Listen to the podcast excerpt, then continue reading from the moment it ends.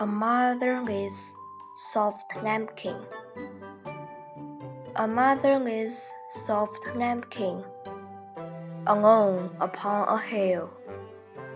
No mother's fleece to shelter him, and wrap him from the cold.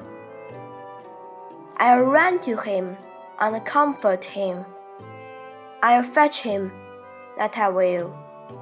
I'll care for him and feed him until he's strong and bold.